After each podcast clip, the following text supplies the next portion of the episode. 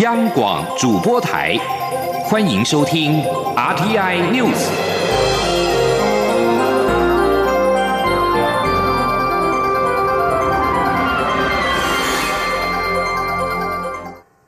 各位好，我是主播王玉伟，欢迎收听这节央广主播台提供给您的 RTI News。今天是二零一九年七月二十三号，新闻首先带您关注。国安局官员遭指控利用总统出访勤务走私烟品，调查局新北市调处昨天约谈两名国安局人员等多人到案，今天凌晨依贪污治罪条例等罪，将两名国安局人员移送到台北地检署。蔡英文总统自由民主勇士之旅十一号出发，调查局接获密报，指称有国安人员将利用总统专机出访回程，国宾礼遇货物海关免验的机会，私运大量香烟入境。调查局立即布线，掌握情资，并且进行追查。海关及调查局上周组成的联合查缉小组，发现，在昨天中午十二点三十五分飞机落地之前，有五辆接机货车陆续装载走私烟品，而后并跟随总统车队由国宾礼遇通道离开机坪。联合查缉小组在昨天下午一点二十五分于国宾通道拦截相关车辆五部，并且直接押送到台北关私货仓库。财政部关务署表示，国安局人员总计走私高达一百九十六箱，共九千八百条烟品。调查局新北市调处随即约谈吴姓以及另外一名国安局人员，以及五名货车司机等人。昨天晚间依贪污治罪条例、违反惩治走私条例等罪，报请台北地检署侦办，并且陆续移送货车司机等人。新北市调处在今天凌晨近一点多，将吴姓和另外一名国安局人员移送北检。检察官漏夜侦讯，不排除强制处分。对于国安局人员走私烟品，总统府昨天晚间表示，蔡英文总统对此深感震怒，责令相关单位严查严办，而未就此一事件负责。国安局。局长彭胜竹已经向总统请辞获准，而总统府侍卫长张杰自行处分，并且将予以调职。有关这一起烟品走私事件，总统已经下令深入调查，而此次出访有多项的外交突破，仍然值得关注。蔡英文总统结束自由民主勇士之旅专机，从二十二号中午在四架幻象战机伴飞之下返抵国门。总统在机场发表谈话，指出此行顺利完成，除了深入了解我国与友邦之间的情谊，也进一步深化台美关系。总统强调，走向世界是台湾人民共同的愿望，希望台湾派、中华民国派以及中华民国台湾派都能够团结走向世界而努力。前听记者王兆坤的采访报道。蔡英文总统表示，自由民主永续之旅顺利完成。这一次访问海地与三圣友邦，过境美国纽约和丹佛，透过实地走访，更深入了解友邦与中华民国台湾的合作关系及情谊。总统说：“那么走向世界是台湾人民共同的愿望，我也希望朝野政党、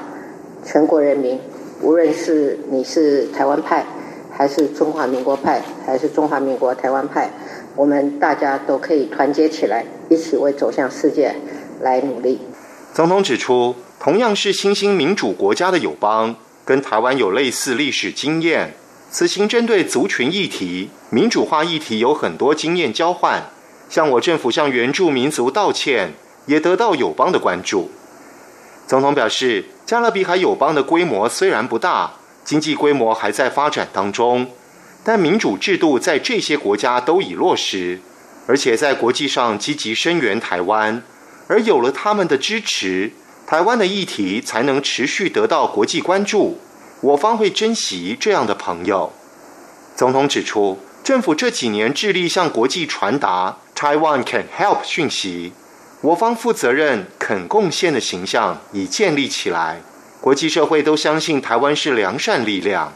总统说：“我们要再一次的强调，台湾有能力帮助其他的国家，但是台湾也需要其他的国家在国际舞台上帮我们发声，这就是踏实外交，互惠互助。”总统表示，这一次过境美国时间较久，因此有更多机会与政界、学界、智库、科研单位及企业界交换想法。外界评价总统此行升级了台美关系，但总统认为深化比升级来得更贴切。中央广播电台记者王兆坤采访报道。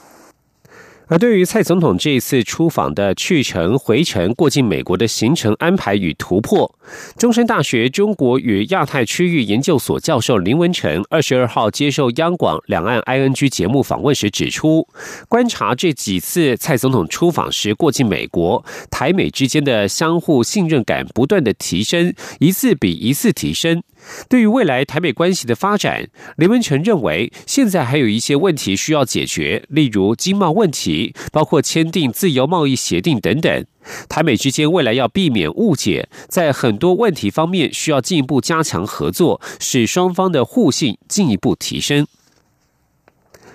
即将焦点转到香港。香港新界元朗二十一号晚间发生白衣人攻击反送中示威者以及路过民众的暴力事件。总统府发言人丁允恭二十二号表示，严厉谴责不法势力以暴力手段干预民主、干预民主陈抗，政府更应该善尽保护人民的责任。香港泛民主派组织民间人权阵线二十一号下午再次发起反对逃犯条例修订的反送中示威集会，在二十一号晚间，在新界的西铁元朗站，则是有大批身穿白衣的不明人士攻击穿着黑衣的示威者、民众，甚至是媒体记者。已经知道有四十五人受伤，其中一人命危。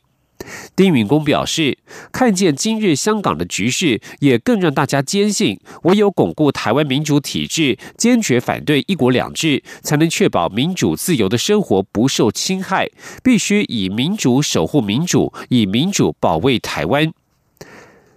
行政院长苏贞昌二十二号则是在脸书发布影片，指出，看到香港的情况，台湾人应该要知道，一切的承诺都没有用。中国向香港宣布“一国两制”五十年不变，现在打成这样，台湾人看到吓死。现在台香港人还要来台湾请求保护。苏贞昌表示，台湾人只剩下这一个地方，没有地方走了，所以一定要把台湾给顾好。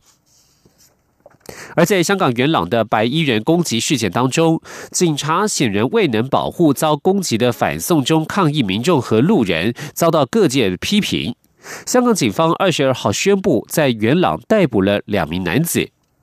港警发言人二十二号晚间证实，警方在元朗逮捕了两名涉嫌非法集结的男子，分别为四十五和四十八岁，但是没有进一步说明案情。有记者询问，警方在元朗攻击事件当中是否与黑帮合谋？警方发言人表示，他们与黑帮没有任何的关系。据将焦点转到国内，关注假讯息的防范措施。行政院与赖合作，在 Lie Today 谣言破解专区当中刊登政府部会的讯息澄清稿，希望透过 Lie Today 广大的群众点阅特性，及时澄清不实谣言。而行政院也定下以二二二原则，要求各部会澄清稿更符合社群媒体的特性。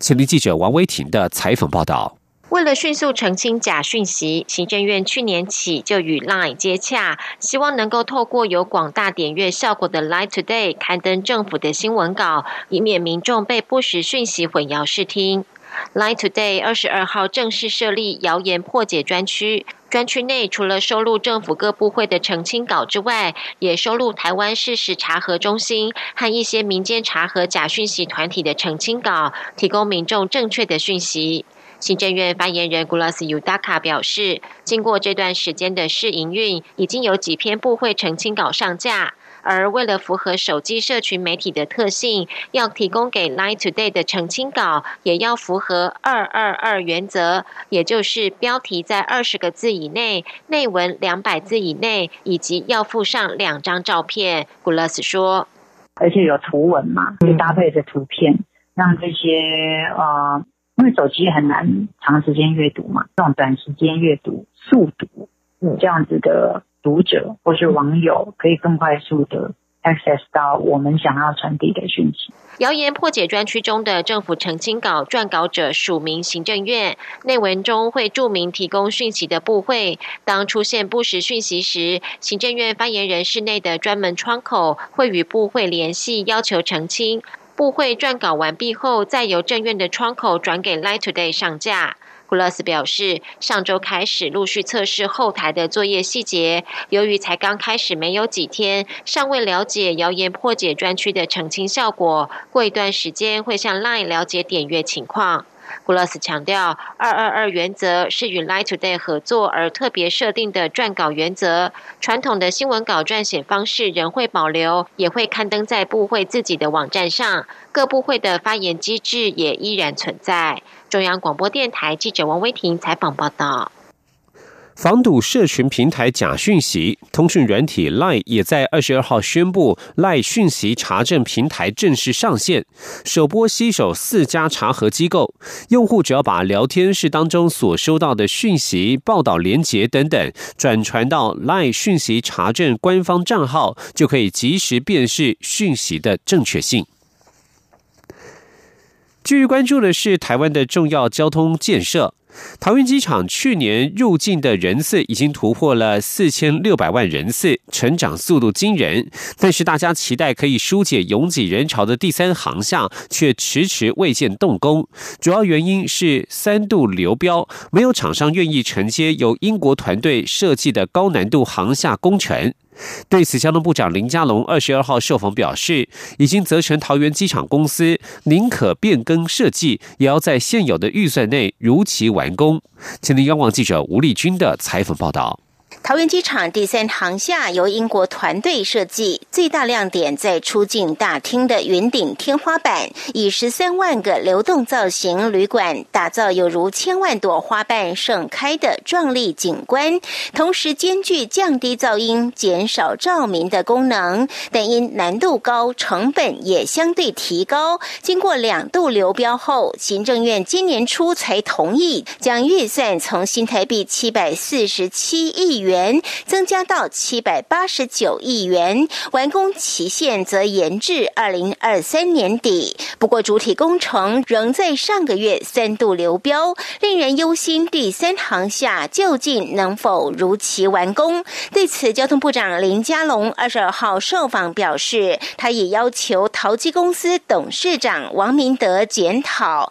宁可变更设计，也要在现有预算内如期完工。林佳。龙说：“所以我也要求淘机要检讨，因为有一些设计是不是使得这个预算不断的增加啊，而使招标有困难。如果是这样的话，也应该要检讨变更设计。总之，我要求在总预算不增的情况之下，能够尽速的发包，让我们可以如期的完工。我们也跟时间赛跑，所以我也要求王董事长。”要更积极解决问题，承担起应有的责任。投机公司则于二十二号发出新闻稿，指出因大型公共工程如捷运绿线、观塘天然气接收站等方兴未艾，缺工缺料情形加剧，导致投标商不得不提高风险系数，以致评估成本依旧超出招标预算。投机也将引领两套方案，包括先行新建第三。航下的北登机廊厅，以降低厂商投标门槛或简化部分工项设计，降低厂商施作成本及风险。预计二十五号举办第三次厂商说明会。中央广播电台记者吴丽君在台北采访报道。继续关注国际消息。英国二十二号二十二号表示，计划为保护波斯湾航运建立一支由欧洲领军的武力。日前，伊朗当局扣押了一艘英国籍油轮，大幅加剧了区域紧张情势。英国外相韩特在一项部长级紧急会议召开，以因应十九号的油轮遭扣押事件之后，宣布这一项计划。韩特表示，我们会设法尽快发动这一项军事任务。他并且谴责伊朗此举是海盗国家行为，同时强调英国并不希望发生冲突。韩特在国会表示，这项军事任务不会成为美国对伊朗最大施压政策的一部分，因为英国人致力致力于维护伊朗的核子协议。日本国会参议院改选结果揭晓，尽管执政的自民党未能掌握超级多数优势，不过自民党总裁首相安倍晋三二十二号誓言，将会继续推动修改和平宪法计划。二十一号举行的参院改选结果显示，安倍领导的执政联盟在参议院仍维持过半数席次，但是支持修宪阵营的席次仍未达修宪提案所需的三分之二门槛。安倍在自民党总部举行的记者会上表示，参众两院都要达到三分之二的门槛实在是太高了。他要拟定一项改革方案，让超过三分之二的朝野阵营都能够同意。不过，日本民众支持修宪的比例偏低，即使在执政联盟内，也有人感到不安。专家表示，由于许多执政联盟成员原本就担忧安倍的修宪方案未能取得参议院超级多数，不太可能大幅改变安倍的盘算。这里是中央广播电台。是阳光，像台湾之光穿透世界之窗；是阳光，像神鹰翅膀环绕地球飞翔。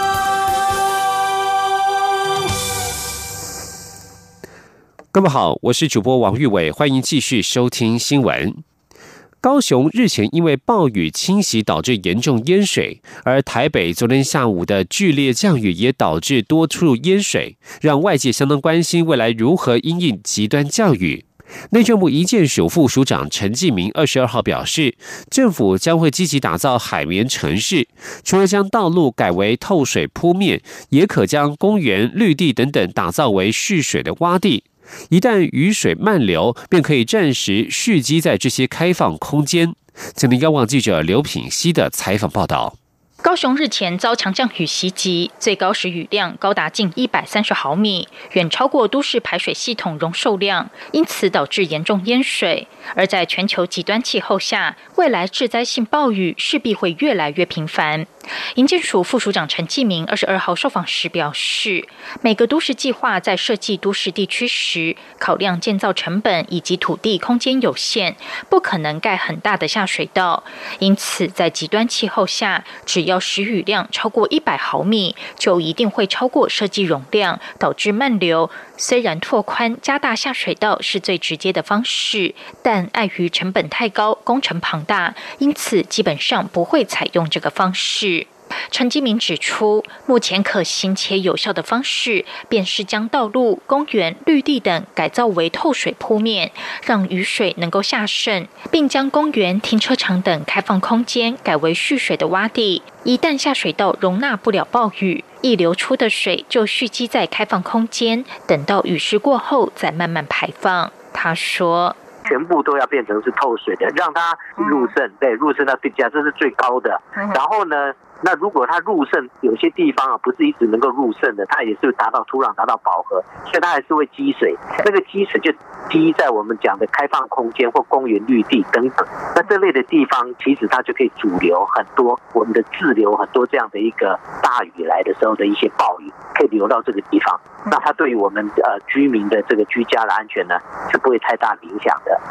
好啊，等到那个水大雨过后呢，它再慢慢的排放出去。陈继明表示，过去建造公园绿地都着重在景观好看，现在则要以都市防灾为主。目前中央力推以自然生态工法打造海绵城市，让城市能够多吸一点水，并让水留在不会造成灾害的地方。他并指出，中央已补助几个学校与地方政府改善道路铺面，都有达到显著效果。不过，陈继明也强调，即便政府力推打造透水铺面、滞洪空间等，但仍需要一段时间。而且，如果降雨强度非常高，还是会淹水，因此民众仍需有防灾意识。央广记者刘聘熙在台北的采访报道。财经消息。经济部二十二号公布六月份外销订单三百八十五亿美元，年减百分之四点五，连续八个月衰退。经济部表示，下半年进入接单旺季，接单表现应可逐季好转。但是，美洲贸易战、日韩贸易战带来的不确定性仍在，接单能否回到正成长，仍有待观察。今天央央广记者谢嘉欣的采访报道。美中贸易战未解，全球经济前景同步放缓，加上国际原材物料价格处于低档，影响传统货品接单。六月份我国外销订单金额三百八十五亿美元，年减百分之四点五，已是连续八个月衰退。各主要产品接单仅剩资讯通信产品，金额创历年同月次高，在七大类产品中唯一呈现正成长，年增百分之四点七，主因是高单价笔电接单旺。客户提早下单，加上美中贸易战转单效应显现所致。经济部指出，累计今年上半年外销接单为两千两百二十八点六亿美元，年减百分之六点五。预估下半年可望逐季好转。经济部统计处长黄玉玲说：“下半年我们是有好的，就是说备货旺季，新兴应用哈这些科技的新兴应用持续扩增，这个都是有助于我们接单是一季，我们是预预计第三季应该会比第二季好，第四季会比第三。”季好，应该是逐渐成长，会有这样回温的状况。不过，对于目前上半年接单金额不到去年的一半，全年接单是否衰退？经济部认为，接单状况还是要回归全球景气。毕竟，当前美中贸易战未解，日韩贸易战又升温，日本限制三大关键电子原材料出口南韩，短期虽推升了记忆体价格，台厂可能迎来转单效应，但僵局若长期未解，就可能影。响终端出货，进而冲击台厂供应链，这些都是未来接单的不确定因素。下半年接单能否回到正成长，仍要持续观察。中央广播电台记者谢嘉欣采访报道。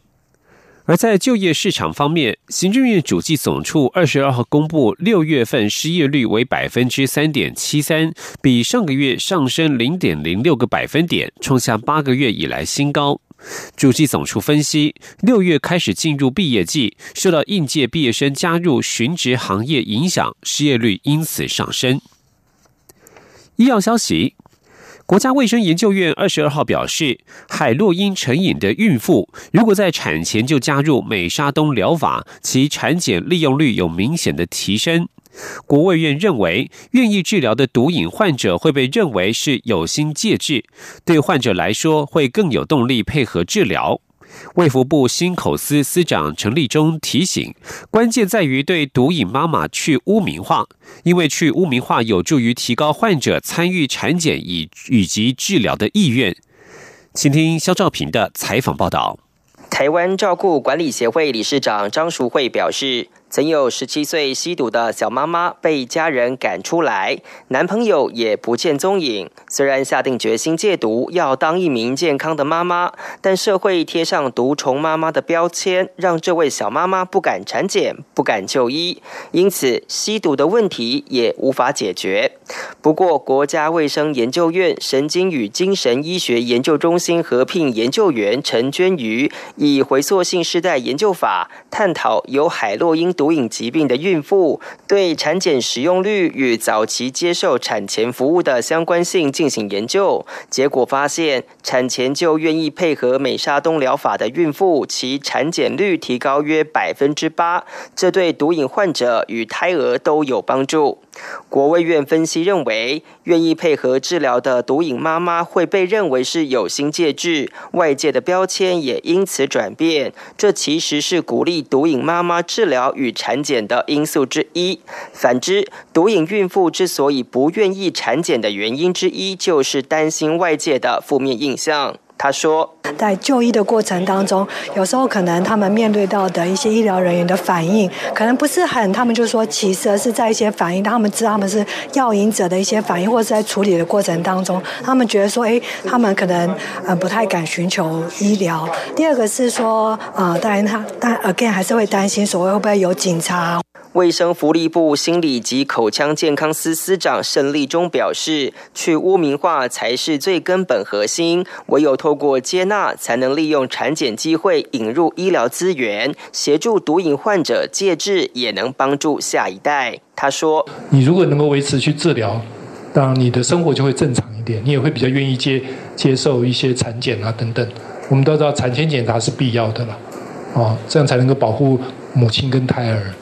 啊，那那有好的介医疗的介入，他们就会有比较好的结果。胜利中强调，毒瘾妈妈就诊，医疗人员绝对不会向警政单位通报。不过，他也希望不管是医疗人员还是社会，都应对毒瘾妈妈去污名化，唯有如此，才能提升患者稳定就诊或产检的意愿。中央广播电台记者肖兆平采访报道。体育消息。中华民国马拉松协会将在二十八号率领谢千鹤、何敬平等六名马拉松好手及两名教练到日本展开为期一个月的异地训练，而且食宿及训练费用全部由日本松山市政府资助。中华民国马拉松协会二十二号举办感恩参会，邀请日方代表及选手们出席，并且期盼我国好手能够成功迈向二零二零东京奥运。前天记者陈国维的采访报道。台日运动交流再创新业，中华民国马拉松协会今年与日本松山市政府交流频繁，达成多项合作计划。这次将由中华民国马拉松协会理事长卢瑞山及总顾问洪嘉文带领简昭旺、许玉芳两位教练，以及何庆平、郑瑞竹、张宏斌、吴瑞恩、谢千鹤、苏凤婷等六名选手到日本进行异地训练。卢瑞山说：“七月份、八月份，日本松山市政府提供十个名额。”给我们全面一地训练，然后这包含机票、膳宿，还有所有的交通跟使用的设备，完全免费啊！我想这种估算哈，应该是啊是一笔哈，哎非常大的数目字。何敬平说：“以往到日本训练开销都非常大，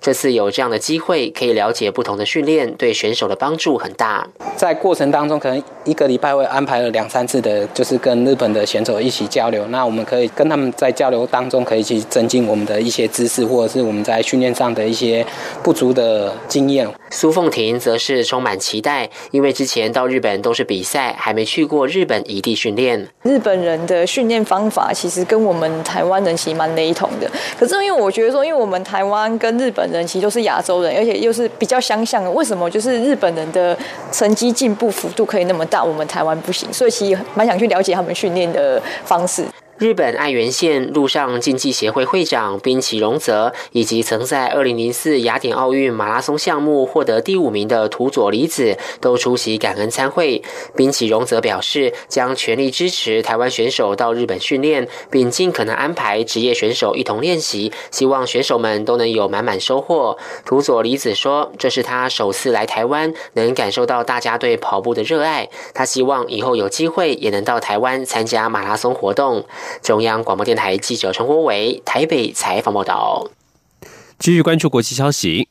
雨季豪雨连日狂炸印度、尼泊尔、孟加拉以及巴基斯坦，即使重灾区的雨势逐渐趋缓，水位也开始降低。官员表示，洪水和闪电已经夺走超过六百八十人的性命。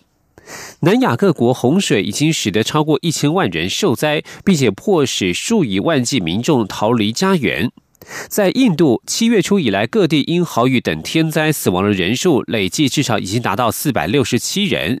在尼泊尔，已经知道有八十人死于洪灾，另外有二十九人失踪。尼泊尔当局缺乏足够的交通运输设施，无法将救援补给物资传递到淹水地区。